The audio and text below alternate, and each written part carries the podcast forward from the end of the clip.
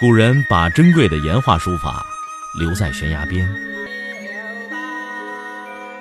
我把时间打磨成碎片，留在你的耳边。微信收听，拿铁磨牙时刻。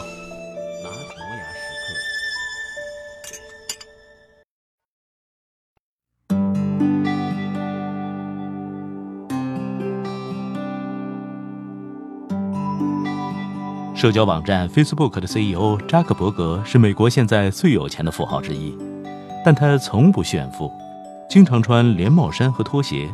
不久前在 Facebook 的 IPO 路演中，扎克伯格仍然是穿连帽衫。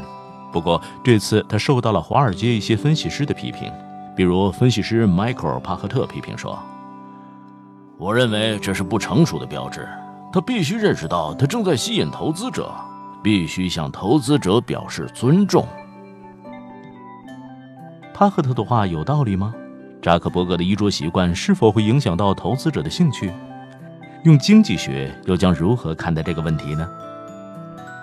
穿什么样的服装其实是个信息经济学的问题。电影《泰坦尼克号》就是这门学问的教科书。比如，屌丝杰克借来一身高档礼服，成功混入了高富帅们的晚宴。用美国经济学家凡伯伦的理论，服装就是通行证。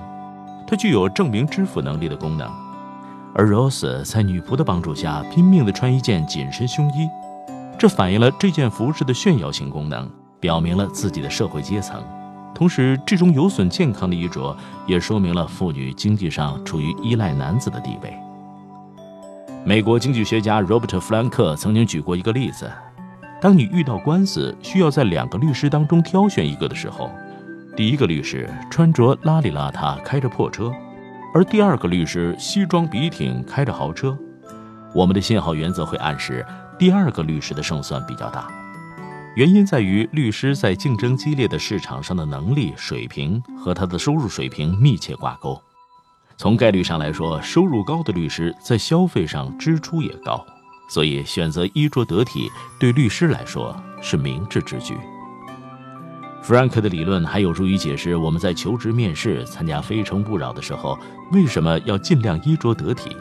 因为对于牵扯到陌生人的重要决定，哪怕是最微弱的能力信号，都具有决定性意义。大家一定都还记得那些穿着不够得体的男子是如何被《非诚勿扰》的女嘉宾无情地赶下场的。不过，弗兰克还注意到另外一个现象。就是小城镇的人在职业服装上的花销比大城市的人要少，其原因在于人们越是了解一个人，那这个人就越难以用炫耀性的消费来影响他人对自己的评价。这就使得社交模式高度稳定的小镇的消费模式迥然有别于大城市。对于熟人来说，衣服的作用明显下降。显然，扎克伯格是个公众人物。因此，他不需要再用衣着来证明自己的身价和能力。分析师帕克特也许忽略了最重要的一点：乔布斯的穿着随性也是出了名的，他永远是黑色高领套头衫配牛仔裤和运动鞋的搭配，而比尔盖茨也是一件宽松的毛衣，里面加了一件领子永远没有翻好的衬衫。扎克伯格的这身打扮会让人想起他的这两位精英前辈。连帽衫暗示着他将继承 IT 界领袖的衣钵，这个信号可远比高级西装的信号来得值钱的多。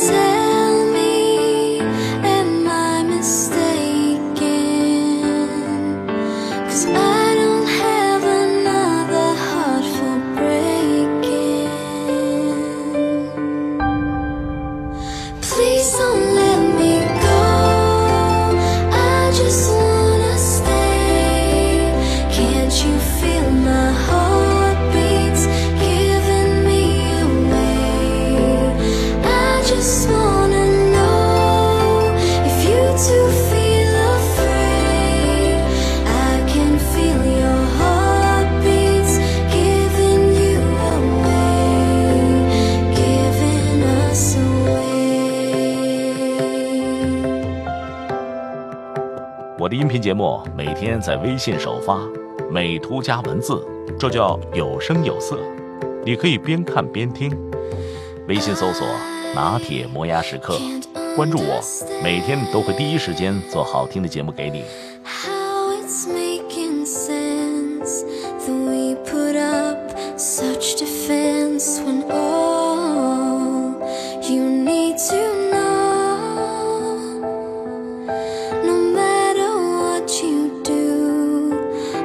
just as scared as you.